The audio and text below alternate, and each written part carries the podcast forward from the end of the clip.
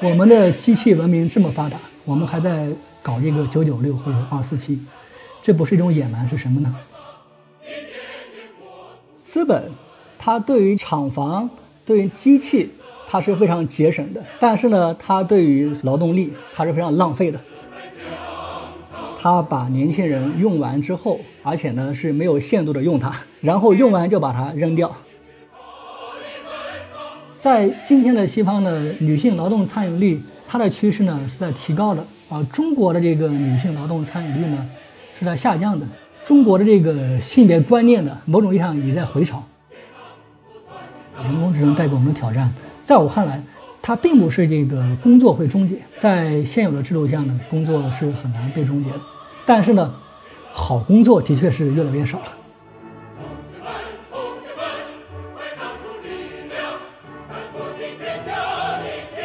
各位听友们，大家好，这里是胡子电波，我是你们的胡子君小天。盛夏已至，离歌悠扬，又有一群年轻人离开了校园，流入社会的汪洋大海。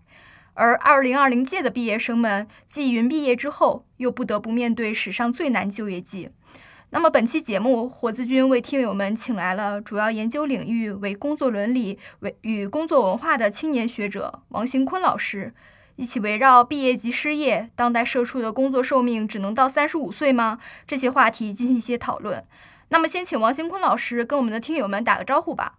好，大家好，我是王行坤。来自于天津师范大学，很高兴来到活字电波。嗯，那么王兴坤老师，不知道您有没有听说过最近有这么一个段子，就是恰如其分的概括了我们所经历的二零二零年的上半年的境况。然后今年前六个月呢，我们先后见证了一九一八年西班牙大流感、一九二九年大萧条、二零零八年金融危机。如果是美国人的话，肯定还要再加上一个一九六八年种族大骚乱。就是人类一百年的风云变幻，就这样浓缩在了二零二零年的上半年。而这一届的应届毕业生们，或许有不少人就被迫接受了毕业即失业的命运。那就是现在因为疫情失业的这个状况，我看其实韩国还有美国其实都有数据，但是咱们国内好像就没数据，是吧？呃，我看了一个五月份五月底的一个数据，它的就业率其实只有百分之三十多。啊，就业率是呃这一届毕业生的就业率吗？还是对毕业生的？哦，二零二零届毕业生的就业率。对，是五月底的数据，再往后我就没看到了。那您是怎么理解和分析，就是当代大学生毕业就失业这种非常惨痛的现象的呢？呃，我觉得也不能这么说吧。呃，咱们中国其实是九六年之前是包分配的，所以说没有基本上没有失业这样一个问题。只不过是你去哪？九六年以后，其实如果说你关注这个网页上的报道，其实两千年以后就有很多的声音，就是关于这个大学就业难、大学毕业生就业压力山大的相关报道。其实，在很大意义上，这也算是媒体报道的一种噱头吧。呃，当然了，这个大学生找工作，在一个市场社会啊，作为劳动力大学生，你和这个招工的这个机构之间总是有一种这个不匹配的关系的，就是说大学生找工作，他总会有一些滞后，但是结果呢，呃，只要大学生能够接受一些条件可能不那么理想的工作，就是说最后的就业率呢总是可以基本上实现的。呃，之所以说今年尤其呃这个问题尤其严重，主要是因为这个疫情了。我看到教育部它有一个相关的通知啊，就是说关于大学生就业标准，它其实在扩大这个标准，它把这个很多所谓的这个自主创业和自由职业，以前基本上，呃，我们不把它视为正规工作，或者说就不是一个正规工作，都把它纳入到里边来了。比较有代表性的就是这个游戏的竞技人员，打游戏也可以成为一个工作，可以被统计到这个。就业人数里边的，还有就是开网店，呃，做这个自媒体的撰稿人，写公号，包括给那个网站写文章的那些这个自由作家、自由撰稿人，这些你在过去很难说它是一份正经工作啊，但是我们都把它纳入到这个就业范围里边来，所以说这的确也说明这个就业有一点这个紧张。但是不管怎么样，基本就业，我觉得还是可以的。但是有一个问题，就是说，的确，现在大学生他越来越关注就业本身，就是说工作的呃意义问题，工作好不好的问题。问题就是说，好工作越来越难找，所以说大学生他在就业的时候选择的这样一个空间更小一些啊。所以说，越往后，可能说这个好工作的确是越来越难找了。嗯。因为我知道那个马克思有一个就是劳劳动后备军的概念嘛，其实他的意思就是说，在这个市劳动力市场上，就是总有一部分人是失业的，或者处于一种零工状态嘛。呃，他的意思是不是在说，就是呃，就是这样就会刺激那些就是已经端稳饭碗的人，就是你要疲于奔命，你要是为资本家尽可能卖力的打工，因为还有很多人在觊觎你手上的这个饭碗。然后这样的话，就是其实它也是一种在劳动力本身。构成一种竞争性的这种关系，我现在就觉得是不是大学生、大学毕业生也已经被沦为这个市场里面的劳动后备军了？对，你说的很好，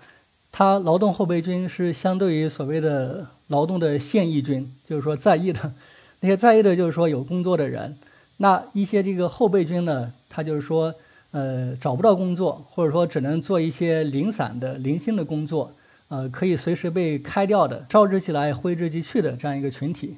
这个可以算是就是现代市场社会里边的一种结构性失业。所以说，任何社会，就是说它只要是一个市场社会，只要它不是像以前的计划经济，它总是有一定的失业率的。这个失业它算是一种这个结构性失业。呃，但是呃，对于大学生来说呢，因为它是比较高素质的这个劳动力。所以，恰恰是这个大学生呢，他的就业是比较容易一些的。呃，之前我看过，不知道是不是段子，就说有一个网络网络公司去招人，说我们都是这个年轻化的公司，然后就有人提问说，那那些这个年纪大的人去哪了？对吧？那三十五岁的人、四十岁的人去哪了？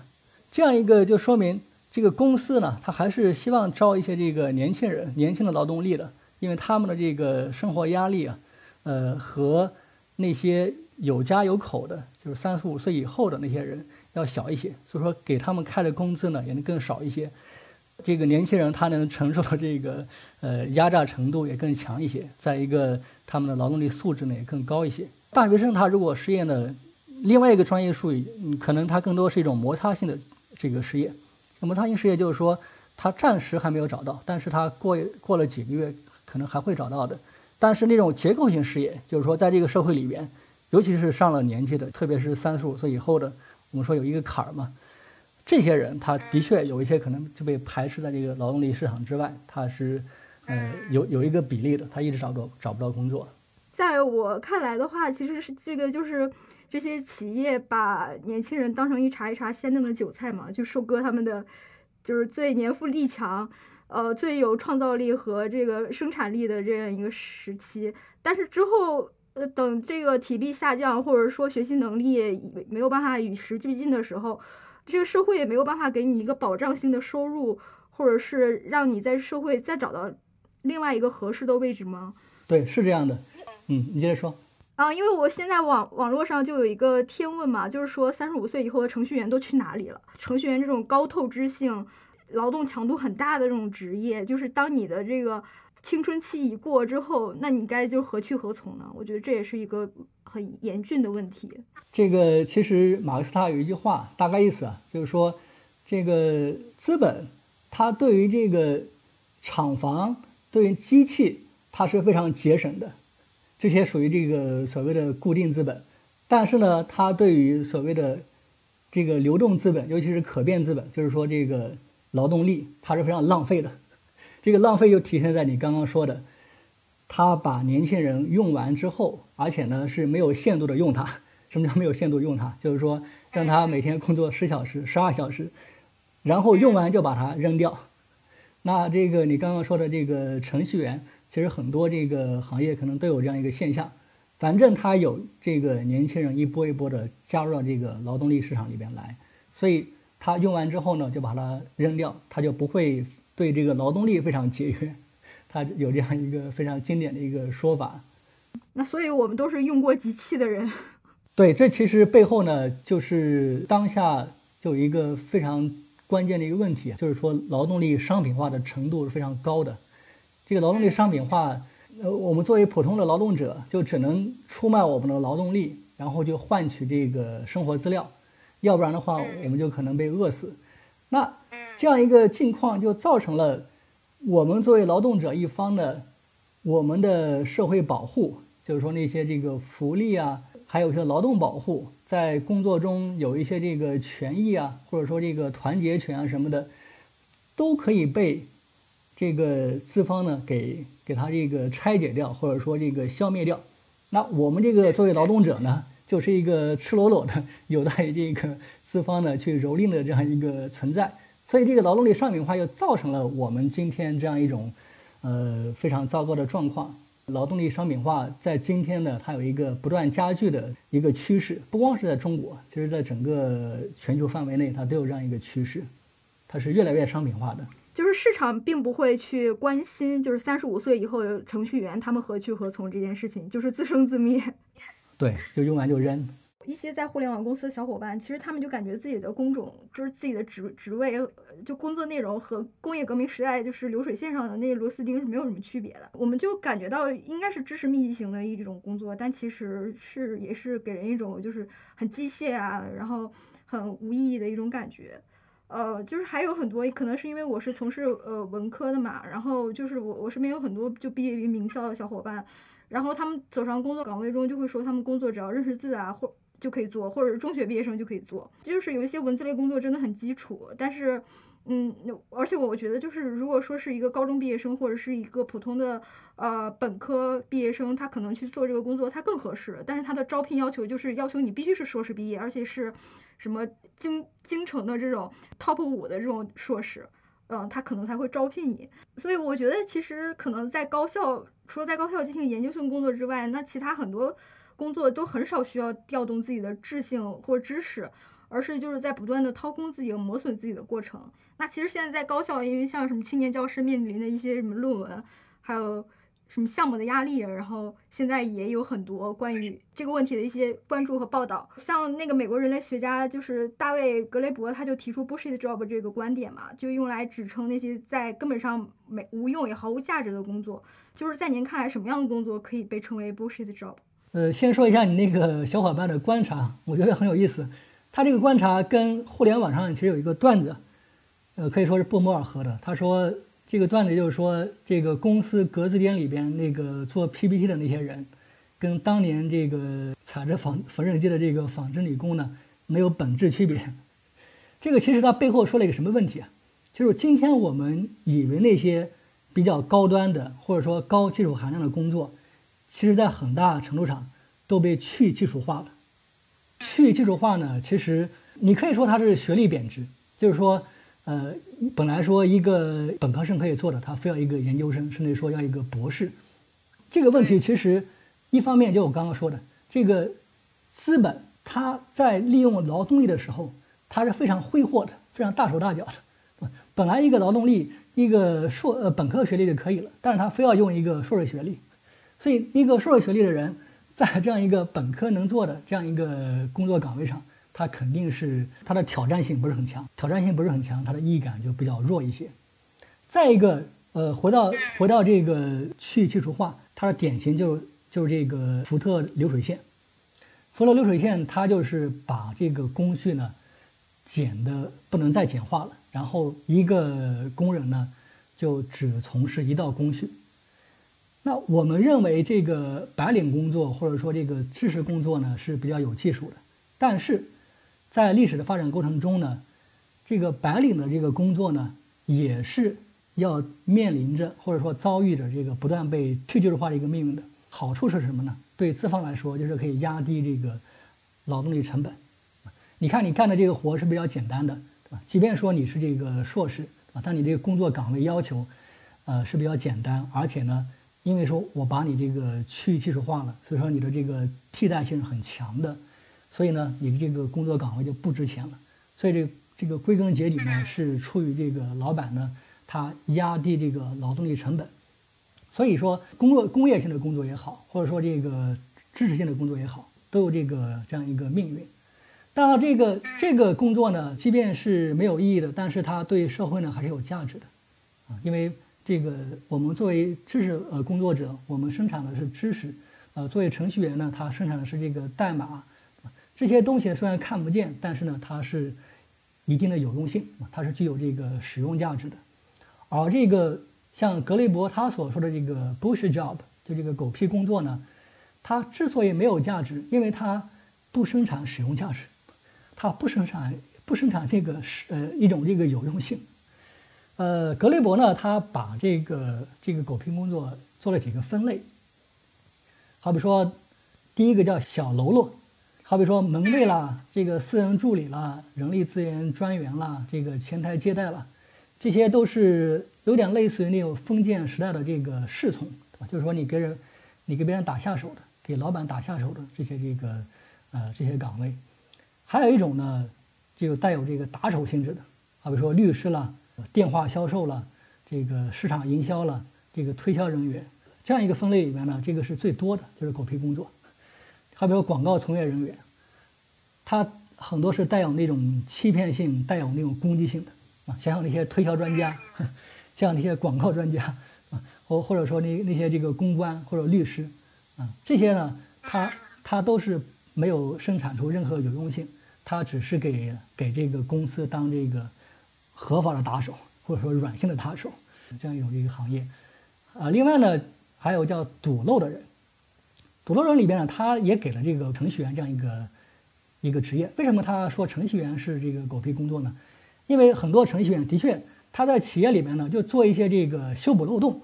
他不是做一些创造性的工作。就是说，这个企业里边这个电脑有有什么问题？可能本来不应该出现的漏洞，他就打一个补丁什么的，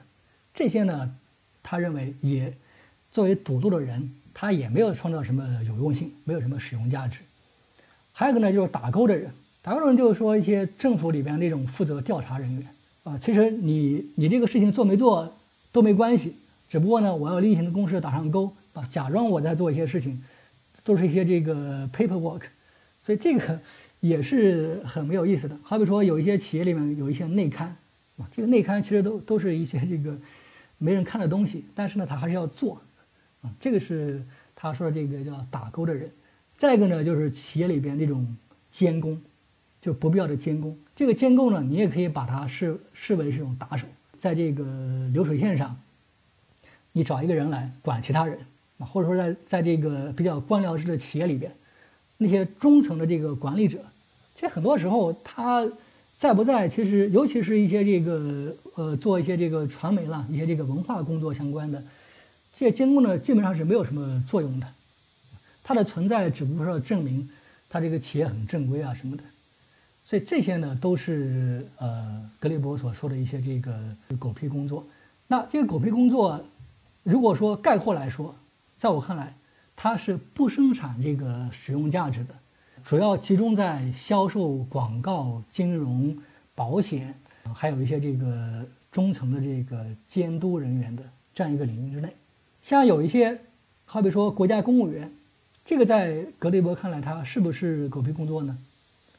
格雷伯看来，他可能是一些官僚工作，他认为是狗屁工作。但是看在我看来呢，啊不一定，因为很多国家公务人员呢，他的确是提供公共服务的，啊，他是为这个社会呢。在提供一些这个有用性的，虽然说它不生产价值啊，因为它不是这个市呃市场的经济里边的一部分，它是这个国家的公共部门里边的。好比说这个教师，我们中国这个大部分教师都是公立的，我们不生产价值啊，不去搞这个创收什么的，但是呢，我们或多或少会生产一些使用价值啊，就是我们的知识啊，呃，传递一些这个知识，那这些呢，算是一种有用性。但是呢，这个呃广告人员啦，这个金融投机人员啦，那种保险啦，你就不能说他是在生产一种有用性。其实就刚刚说的，他是在掠夺，在在分享社会所创造出来的这个剩余价值。这大概是格雷伯的一个看法。当然，我对他有一点这个不同意见，倒没有根本性的区别。所以，这很多人从事这个金融业。呃，从事这个广告业，从事这个律师什么的，他的确有一种这个空虚感。因为他的确没有在服务社会。嗯，就是我在学校的时候，导师就说过一句话嘛，他说有的工作呢，其实，嗯，它实质上已已经死了，但其实它仍然还存在着，是因为就是支撑这个工作的这种机制还没有死。然后我觉得可能这就是一种 bullshit job，就是其实它在现实世界里面，它已经不创造真正的就是使用价值了，但是就可能它为了装潢装点这个门门面，或者是让这个机制就是更健全，所以它还存在着。对，是这样的，尤其是那些这个中层管理人员，这个从另外一个方面说，呃，也说明啊，就是说这个在市场社会里边，这个资本一方面很理性，但是作为这个资本的所有者，这个老板，他有时候呢。他是要通过一些非理性的一些开支，对吧？那些这个律师啊，那些这个呃广告呀，他要通过这个开支，从而来创造更多的收入。他他广告他要投入，他认为他广告投入之后，他可以获得更多的利润。但是他这个广告，他对社会他有有没有什么造福啊？有没有什么这个呃呃裨益？这个他他所不关心的，他只关心他能不能获得更多的这个利润。这也算是这个资本理性背后的一种这个非理性吧。那么下一个问题就是想问一下邢空老师，有关于就是职场中的一些性别歧视上方面的问题。日本有那个派遣职工的那样一个制度嘛，然后就是那种工作是很不稳定的。其实看很多日剧里面，很多的派遣员工都是女性，都是女生啊，就像新垣结衣演过一些啊类似的这种。角色，日本就是东京大学的女性主义研究学者上野千鹤子，在她的著作就是《父权制和资本主义》中就提出了，就是资本主义就是父权制的近代形态。然后男性有两套用来维护自己利益的父权制的策略，第一个就是在雇佣劳动中排挤女性，第二个是与男性劳动相比，女性劳动者是被看作无足轻重的，并将女性关在封闭的牢笼里。那么就是在现实生活中呢，很多女生在求职时会遭遇性别歧视，呃，那么即便是非常优秀的高知女性也未能幸免。那么我就是想问邢空老师，就是作为女性劳动者是如何在这个父权制和资本主义的合谋下，为自己争取更多的权益与自由？呃，对我也，我也我也算是一个女性主义者，虽然说我是男性，但是这个上野千鹤子这本书啊，就听说了，呃，但我没看过，但是他这个判断就是说。呃，父权制呃的策略，这个判断我是完全同意的，因为我们从这个历史中其实也看得非常明显，就我们可以看中国这个从建国以来的历史，因为我们说这个女性解放或者说这个女性权利啊，呃，在马克思主义看来呢，首先是这个要女性参与社会化生产啊，就是女性要工作，然后呢要消灭这个资本主义的私有制，然后呢要。再加上家务劳动的社会化，这个这三点呢，在中国建国以后都实践了。恰恰因为中国实践了这几个方面，所以说中国女性的这个劳动参与率是非常高的。而且呢，跟西方国家不一样的是，就是中国女性，就是说从四九年开始到八零年代，呃结束，中国女性的这个参与率，她参与的很多是。跟男性一样的那种正规的工作，对吧？就是就是那个集体企业里边或者国有企业企业里边，啊，社会保障非常完善的，这个是和资本主义社会是不一样的。但是这样一个趋势呢，到了这个八十年代以后呢，是被逆转了，因为我们开始就有市场经济了。在市场经济以后，其实我们说这个上海小男人这样一个这样一个说法呢。其实恰恰是改革开放以后出现的。为什么改革开放以前没有呢？因为改革开放以前，这个男性，呃，去做饭，女性参加社会劳动，或者说男性和女性一块做饭。因为他们如果说不吃这个公共食堂，那当在当时呢，他这个六零年代我们知道中国呢有很多这个公共食堂，什么托儿所，他如果不愿意吃这个公共食堂呢，男性可以做饭。那当时呢是非常在上海呢是非常常见的，但是恰恰是因为这个改革开放市场经济以后，男性的这个工作呢是比较稳定的，而女性呢就逐渐被排斥出这个正规的呃那些就业部门了。就是女性呢她的这个就业越来越不稳定了，而且女性的这个收入相较于男性也在下降，所以在这个趋势之下，这个男主外女主内的这样一种这个观念呢，某种意义上就回潮了，在中国，男性做饭呢就被认为是没有男子汉气概的这样一种这个小男人。所以最开始这个上海小男人啊，在改革开放以后是贬义，其实在之前呢，我们不能说是贬义啊，因为男女他呃共同参与社会劳动，共与参与共同参与家务劳动，这应该是一个健康的一种这个制度。那我们再来看这个西方历史发展，西方历史发展其实恰恰，呃，是落后中国的。就以这个五十年代为例，五十年代在西方，它恰恰是男主外女主内是一种正常心态。就是这个上野千鹤子说的，就是女性她被因为她被排挤出工作之外，然后呢，女性劳动被看作无足轻重的，所以就认为女性就应该待在家里边。为男性呢提供一个温柔乡，男性呢就应该在外面工作，这是西方五十年代，包括很多社会学家，像这个帕森斯，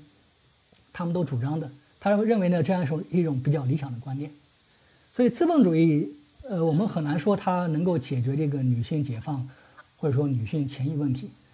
所以说，在当时的这个女性劳动的参与率呢，是远远不如中国的。西方女性的这个劳动参与率提高呢，恰恰也是在八十年代之后。八十年代之后呢，是因为，呃，新自由主义导致这个西方福利国家的解体，男性的劳工的工资呢，很难养活一家人了。在八十年代以前呢，这个一个男性的工资呢是可以养活一家人的，啊，正因为这个男性养家有压力，所以说就逼得女性不得不出门去从事一些。低薪的不稳定的工作，所以在今天的西方的女性劳动参与率，呃，它的趋势呢是在提高的，而中国的这个女性劳动参与率呢是在下降的。相对来说，虽然说中国的女性劳动参与率还是很高的，但是它在中国有一个下降趋势。所以说，中国的这个性别观念呢也在也某种意义上也在回潮。我之前看到一个研究啊，是今年刚出的一个研究。像你的父辈，五零后、六零后的人，他们的这个性别观念呢，这个研究的结果是认为呢，比这个八零后、九零后的还要更更这个进步一些。就说五零后，恰恰是五零后、六零后，他认为呢，应该是不应该是男主外女主内的这样一个观念。但是这样一种观念呢，在八零后、九零后里边，呃，更占据主导地位。所以。这样一种这个市场经济呢，它必然造成这个女性呢，啊，她处在一个弱势地位，然后呢，就有一种让女性呢，啊，去回到家里边这样一种这个观念。至于说怎么来争取这个在资本主义制度之下争取这个更多的权益和自由，当然我我只能泛泛的提两点。第一点就是说男男性也要休产假，啊，就是说这个女性呃就业歧视很大程度上因为这个女性她有这个。生育的这样一个周期，所以它被歧视。如果说男性休产假呢，那这样一个歧视呢就就不存在了。这个是呃北欧国家呢，它做的比较好的，对吧？他们产假是比较长的，而且呢，男性和女性呢都可以休的。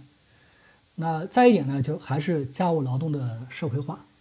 今天全球呢，家务劳动基本上都是商品化的，啊，商品化造成的一个结果就是说那些。中产阶级以上的有钱人，呃，才能够购买到这个家政服务。那那些没钱的人，他自己的孩子都看不了，他得给别人看孩子。那这对于这个社会中低层的妇女呢，肯定是是一个巨大的一个压力。我只是一个粗略的构想，在中国，好比说在小区里边，啊，在城市社区里边，政府或者说当地机构呢，就可以组织，呃，一些人来提供一些公共化的。作为公共服务的这个看管孩子，或者说这个提供食物的这样一这样一种机构，但是今天因为历史原因吧，但这个就很难。就我的观观念来看呢，我就只能提出这两种观念。嗯，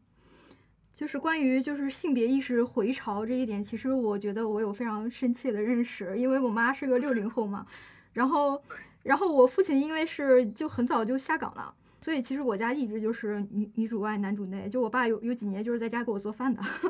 然后我就是问我妈，就是我我妈就很好奇为什么我会我我会成为一个女女权主义者，因为她以她自己的切身的这个就是生存经验跟给她说，她认为男女非常平等，她不觉得她受到了在职场或者是在日常生活中受到过什么性来自性别上的歧视。然后，其实，在这个上野的这本书里面，呃，这本书就是《父权制与资本主义》的，就是封面上，他就写着一句问题，就是在说，为什么在日本女性纷纷走出家庭、出外工作的时候，中国女性却想回到家做一个主妇？对，我觉得这个是很现实的一个问题。对对对，其实现在就是，嗯，我觉得还是有蛮多女生就是很想在家里就被人养着，然后做主妇这样子，嗯。还有就是您说的那个家务劳动的社会化嘛，其实我想到的就是在一些发达资本主义国家和地区，比如说像这个什么新加坡、香港，就是他们这个家务劳动商品化的方式，就是让这个其他就是东南亚移民，比如说菲律宾的什么菲佣，然后替他们育育儿，然后做家务。那么就是中国像中国这种没有移民的国家，只能是把这个劳动转嫁给就是中下层的女性，你比如说农村的阿姨。或者来自郊区的阿姨，然后她自己的孩子都看不了，然后就是来看这些都市中产女性的孩子，就比如像范雨素这样的人，那其实那个上野在他这本书里面，其实在提到像日本这种其实呃拒绝移民劳动力，同时又比较均质、全民中产化，然后家庭收入水平差不多的这样一个国家里面，其实就是也不太好说是能够把他们的家务劳动转嫁给什么中下层的。女性，所以就是他们国家里面的这个主妇就特别多，因为需要家庭里面这个女性本人来承担家务和育儿这方面的工作。在日本的这样一个现状，也就导致了就是日本的女性可能就真的是分身乏术，所以他们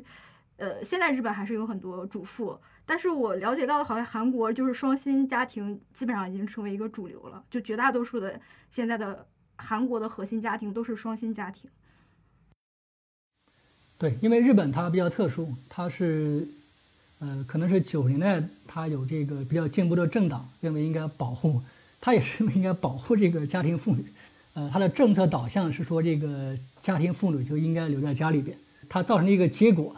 就是说一方面男权呢或者说父权呢的确是比较强一些，呃，他的妇女的这个劳动参与率是比较低的，但今天呢。呃，随着这个日本的妇女的劳动参与率提高了，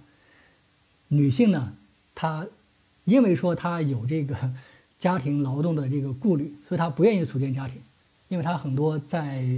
呃组建家庭之后呢，他可能还要作为做一个家庭主妇，所以这个啊呃也是日本他这个结婚率比较低的一个原因。当然了，这个关于家庭主妇，呃，像在西方呢，在意大利、美国。七十年代呢，他也有承认这个家妇女的家务劳动的这样一个趋势。他怎么承认？就是说，给他提供这个补偿。就是家务劳动虽然说你没有直接参与社会化的大生产，但是你这个家务劳动其实你在某种程度上补贴了这个老板应该发给这个男性员工的工资。什么意思？就是说。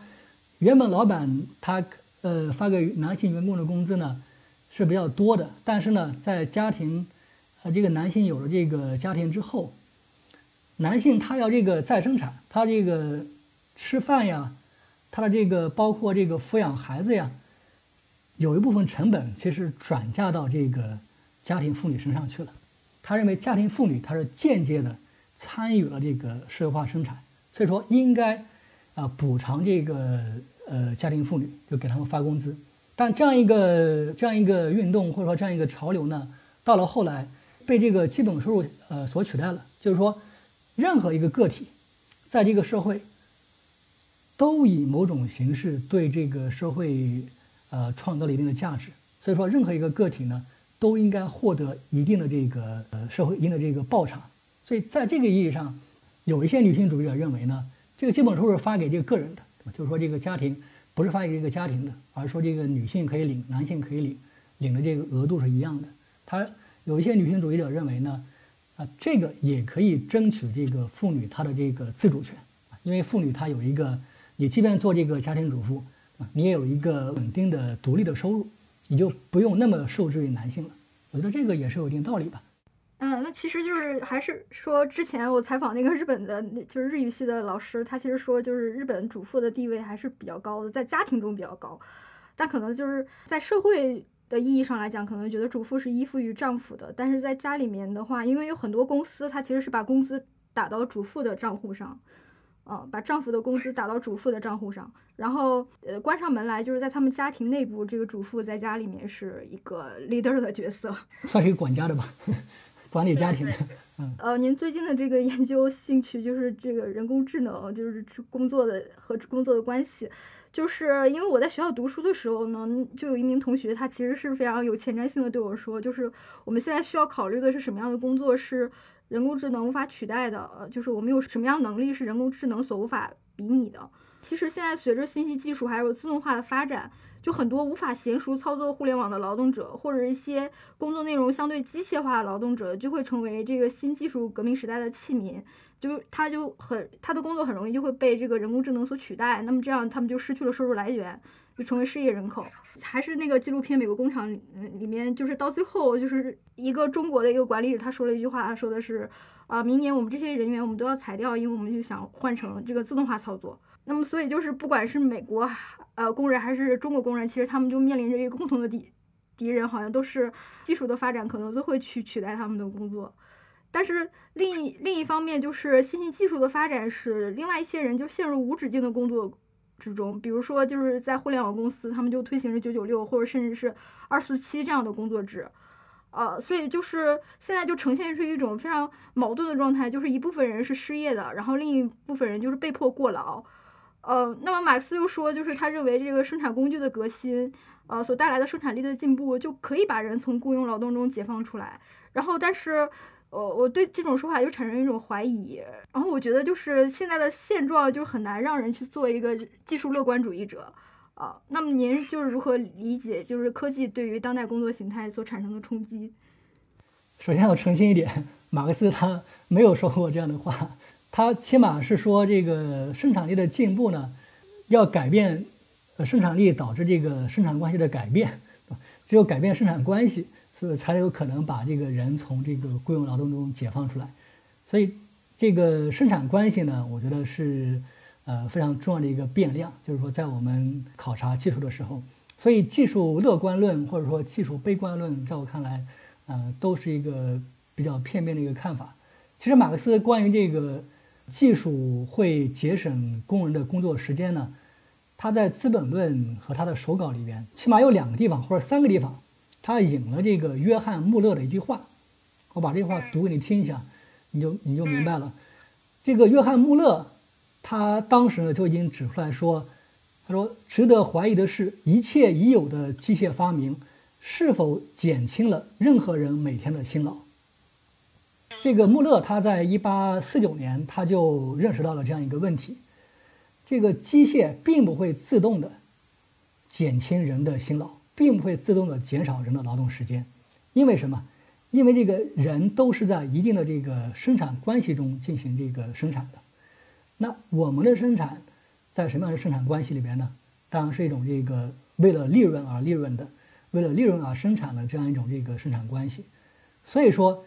机器，它不，它的目的不是为了节约劳动时间，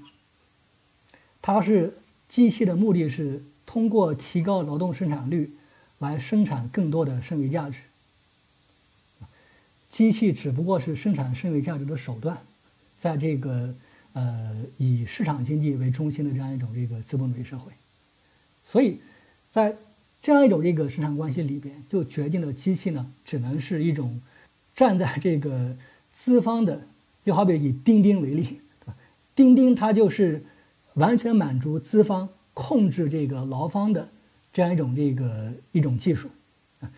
我要随时随地找到你啊，它是为了满足这个资方。那资方它的目的是什么呢？是让你随时随呃随时随地都可以投到工作里面去。这其实是呃延长你的劳动时间。所以。机器并不会自动的延呃减轻人的劳动，所以这个本雅明有一句话，他就说，文明总是伴随着野蛮的，在资本主义文明也是一样。什么叫野蛮啊？我们的机器文明这么发达，人工智能这么发达，我们还在搞这个九九六或者说二四七，这不是一种野蛮是什么呢？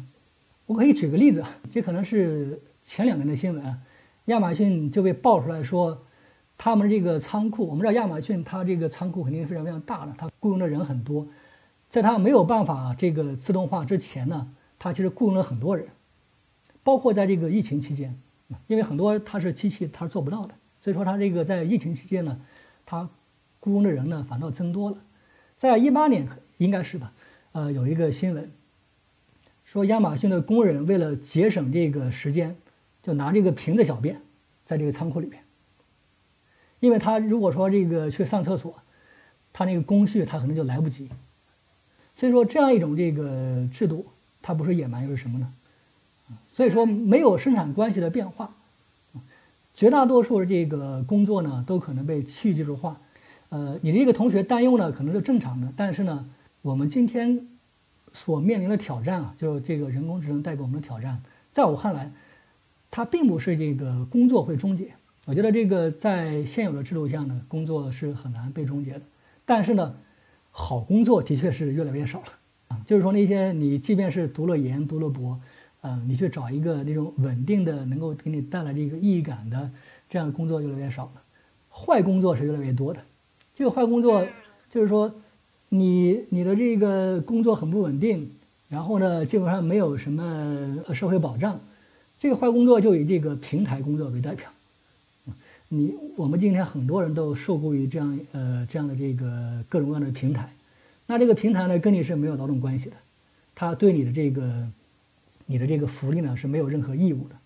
所以在一九年有部电影，肯洛奇的叫《对不起，我们错过你》，里边就讲英国的一个送快递的一个司机，他也是受雇于平台，他每天可能工作十四个小时，但是他后来出现了这个意外，但是公司呢还要让让他赔偿这个这个意外的损失，那他的这个受伤呢，公司也不管，因为他不是公司的员工。啊，好比像优步也是这样的啊。那优步跟这个劳动者之间呢，它是没有这个劳动关系的。所以，这个未来，我们对于这个就业的担心呢，我觉得很多时候是被那些这个好莱坞电影给误导了。就是机器好像什么都可以做，但是其实其实很多时候机器，呃，很多是做不了的。其实我看了一下，就是说像这个美国的这个失业率情况。我们可能觉得美国的失业率在西呃是很高的，就在疫情之前啊，但恰恰相反，在疫情之前，就是说在两千年，啊，二零一九年这样子，美国的失业率呢可能只有百分之三点几，啊，百分之四还是百分之三点几，是美国二十二战以后，或者说一九三几年之后，就是这个大萧条之后，是七十年以呃以内的失业率最低的一个时期，就是疫情之前。这个跟我们的常识呢，其实或者跟我们的印象呢是差得很远的。因为我们好比说，我们从一七年我们担心什么失业，但是美国呢并没有出现。但是美国的确存在很多那种低薪工人，他们的比例是很高的。我这边可以给一个数据啊，就是说在那些经合组织国家里边，从一九九零年到二零一零年这若干年之间。新增就业里边百分之六十，都是那些这个不稳定的、非正规就业。在这个发达国家是这样，在发展中国家，我们这个新增就业大部分都是些低端的服务业。所以说，我们想找一个好工作，的确是越来越难了。所以未来呢，不是找不到工作，而是好工作的确是很难找到了，有这样一个问题。嗯，那我就是理解了，就是其实现在只是技术的进步，呃，但是这个工作并不会随之终结，但是其实它是会，呃，让工作真正意义上的好工作会变得越来越少，然后很多就会成为那种不稳定的，可能随时会被辞辞退，然后待遇也呃比较低廉的这种比较差的工作就会成为一种很非常普遍的状态。对，因为因为这是这个是最适合于资本。资本这个积累或者资本剥削的一种这个就业形态，因为它，它可以这个呃对你劳动力不用负任何责任，我剥削完了之后我就把你抛弃掉。对，因为我觉得就是在现在的这种资本主义生产关系下，就算有技术的进步，那个技术它也是掌握在资本家的手里，所以它就只能加剧剥削。就是像清华的一个政法学者，就冯香老师，他其实之前就提出过，他说这个。技术进步啊，什么东西？我我理解他的大意啊，这可能是我的一个转译。我他精确的说法，我我没有办法完整复述。就是说，呃，技术科技的进步，就这些，或者是信息技术，呃，然后它的掌握权应该是在国家的手里，不应该是放在资本家的手里。然后说，如果是放在资本家手里，就只能急剧的加速剥削，只有放在国家的手里，才有可能。就是让这个社会相对良性的运转啊。呃，但是冯老师他就他就持一种这个强人工智能，他认为未来就是一种大事业的前景。当然了，他认为呢，这个掌握在国家就是说要改变生产关系啊。那这个只有说改变生产关系，让这个机器掌握在呃，当然在我看来不应该掌握在国家手里，而掌握在社会手里边。这个生产资料的社会社会占有，就是说掌握在这个劳动者手里边。那有一些，好比说，我有一些这个程序员朋友，他就会认为，像平台，平台也也是可以搞这个平台合作主义的。那这个平台合作合作主义就是说，这个平台呢不是被这个某一个资本家所占有，而是说这个平台是大家公用的。我在上面这个发布消息，我在里边来这个找工作，而且呢，这个平台。因为说是公公有的，就不会那么的严酷啊，不会说让你这个每天工作，呃，就像我们前段时间报道的，你得跑一天跑多少单，你才能这个勉强维持生活啊，也不会这个拼死拼活的那么去跑，它的这个待遇呢也是比较人道化一些的，就是平台合作主义，这平台合作主义就是和这个所谓平台私有相反的一种啊这样一种这个制度设计吧。对，所以呃，关键是生产关系。那您认为，就是人类就无需为了生存所需而被迫劳动，只从事创造性劳动这样的一个我们理想的图景是可以实实现的吗？这个我们可以做一个思想实验，因为我最近在看这个《星际迷航》，我不知道你看过这个《星际迷航》系列没有？啊，看过。啊，其实，在《星际迷航》里边，呃，最近也出了一本书，就叫《星际迷航经济学》，它从这个。经济学的角度呢，来解读这个星际迷航。在星际迷航里边，它因为有这个所谓的复制器，就有点类似于 3D 打印。我理解，这个实物啊，一般的这个生活资料，它就可以复制出来了，就不需要人来劳动了。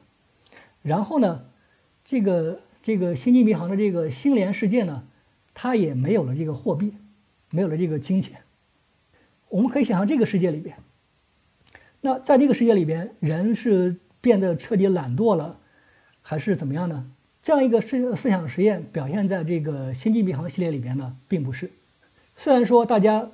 完全没有这个被迫劳动，对吧？因为说你不劳动，这个社会呢它是完全丰富的啊，因为任何商品都没有价格的，你可以随随便这个取用，啊，随便这个复制出来。那这个人他还还去不去工作？这个系列呢，就告诉我们，人还是要工作的，因为人他有有前面我们说的这个马克思的观点，人有这个自我表现、自我表达、自我实现的一种需求。那人他自我表达的需求，他还有一个维度，就是人要通过自我表达来获得他人的承认。我做了一件东西，如果说没有人喜欢，或者我写了一篇文章，别人都认为是垃圾。我肯定这个就很失落啊，很挫败，所以，我为了这个得到别人的承认，那我我也必须去不断的充实自己，丰富自己，让自己成为一个呃对社会有用有用的人。你只有说对社会有用，别人才会承认你啊，觉得你这个人呃是有有意思的，或者说是有价值的。所以在这样一个世界里边呢，我们可以想象是这样一种工作的未来。当然，这样一个工作未来呢，可能。离我们太遥远啊，因为它这个 3D 打印技术，嗯，或者说这个复制机技术可能比较比较难。就是另外，呃，我最近看了另外一本书呢，叫是一个科幻作家叫勒古恩，他写的一本书叫《失去一切的人》。这个《失去一切的人》呢，它是一部科呃科幻小说，在这个科幻小说里面呢，有两个星球，一个呢呃一个叫阿阿纳瑞斯，一个叫乌拉斯。这两个星球呢，他们是双子星球。这个乌拉斯呢，你可以把它理解成一个美国式的社会，是一个非常发达，呃，资源非常丰富，但是呢，男权等级非常森严的。在这个社会里面呢，女性基本上不工作的，而且呢，呃，基本上是被当做这个男性的玩物的这样一个社会。所以在这个星球里面呢，就有在一百多年前呢，就爆发了一场这个，啊，算是无政府主义的起义吧。但它起义呢，它不是。不是推翻了原本的政府，而是怎么样呢？而是他移民到另外一个星球，这个星球呢就是叫阿阿纳瑞斯，在这个星球里边呢，就建立了一个无政府主义共产主义的一个社区。但是这个星球呢，它是一个非常稀缺的社会，因为它的资源非常匮乏，自然资源非常匮乏。那在这样一个社会里边，就你说的这个生产力比较比较低的。而且资源匮乏的社会，是不是一定要做那些非常没有意义的工作呢？或者说，这个人和人之间等级比较森严呢？恰恰相反，在这个呃星球上面呢，他们是呃建立了很多这种无政府主义社群。在这个社群里边呢，人的工作它有专门一个叫劳动分工局，就专门给人来分配这工作的。就是说，一个人。呃，在这个社会里边，你总有什么你想你想做的工作吧，对吧？那这个你想做什么工作，你就去这个劳动呃分配局去申请。那有时候你不想做，对吧？有时候像一些这个脏活累活，好比说这个环环卫工作，他们是怎么处理的呢？他们的处理方式，我觉得也很也很明智，就是说每个人做一段时间，大家轮流来做，就没有没有一个特权。没有说你只做一个脑力劳动，这样的话可以保证说每个人都比较公平。所以在这样一个社会里边，每个人能够在一定程度上找到自己想做的。另外一方面呢，大家比较平均的分配那些不想做的。我觉得这是一个比较比较合理的一个社会。再一个方面，这个社会呢也是没有货币的，也是没有金钱的。所以他们虽然说是一个稀缺社会，生产力比较落后的社会，但是呢，他们也废除了货币。结果就是说，大家可以没有必要为了积累而积累，每个人就没有了占有的观念。大家呢会比较公平的去分配那些那些产品，除了你的衣服之外，都是身外之物。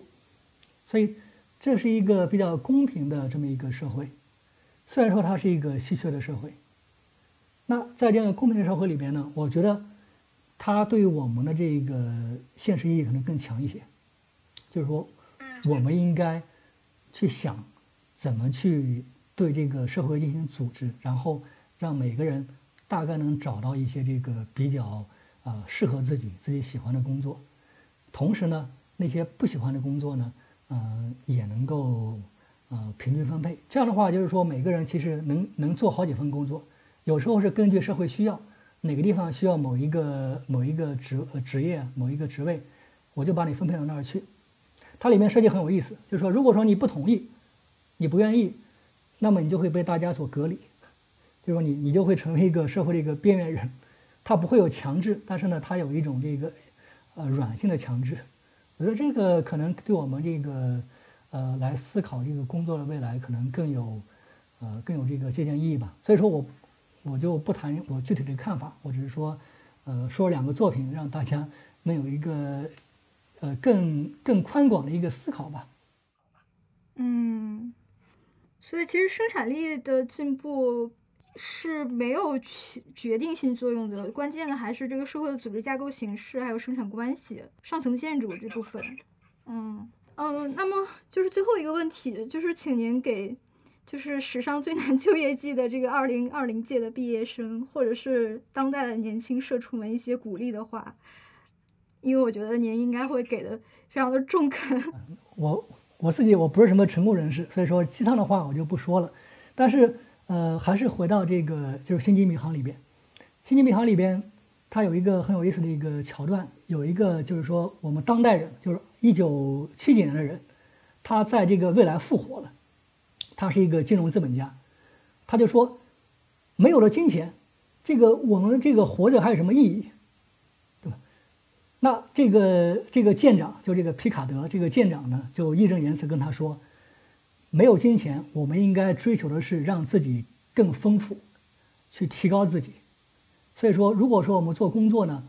我们当然也要考虑金钱，但是呢，我觉得我们也要考虑说。去做那些真正有意义的、能够感到充实、能够感到丰富的工作，啊，这可能是我对怎么说一个不能说期许吧，只能说一个建议吧。嗯，就是我非常认同您说的，就是我还在坚守在文化行业，就是因为 能感到就是价值感、意义感，虽然很穷。所以说这个工资需要，但是意义感也更需要。呃，对对对，就是我觉得反正我不管做什么工作，我都是被剥削嘛。那我为什么不选一种我能够适应的一种剥削方式呢？据我所知，呃，在文化领域的、传媒领域的工作者，就是能够写一些，呃，有一些产出的，他的这个成就感可能会更强一些。嗯，对，就包括我跟您谈这些问题，我就觉得很开心啊。就是从您这儿，我又呃又获得了很多，获得很多新的观点、新的认识，还有很多知识。就是能感到自己的成长性，就觉得还是很满足的。那么今天的节目呢，我们就大学毕业生的就业状况、中年劳动力所面临的失业困境、女性劳动者的就业压力、人工智能对当代工作形态的冲击，以及对未来工作形态的展望这几个方面聊了一下工作这个话题。那么非常感谢王兴坤老师参与这次的讨论。刚才王行坤老师用科幻影视作品《星际迷航》和科幻小说的情节来想象工作的未来，那么就让我再次联想到戴锦华教授的一句话：“人文学的精神之一，人类的想象力仍是今日社会与文化的解读剂。”那么，在更理想的未来到来之前，作为一名普通劳动者，我们能做的或许就是努力释放自己的创造力。感受创造性劳动带来的价值与意义，持续做对的事情，一步步抵达我们期待中的未来。那么和王行坤老师的讨论呢，其实未完待续。在下一期的节目中，我们将会围绕“上班摸鱼是当代社畜的自救方式吗”这个话题进行一些讨论。希望大家继续关注。这里是活字电波，我是你们的活字君小天，我们下期节目再见。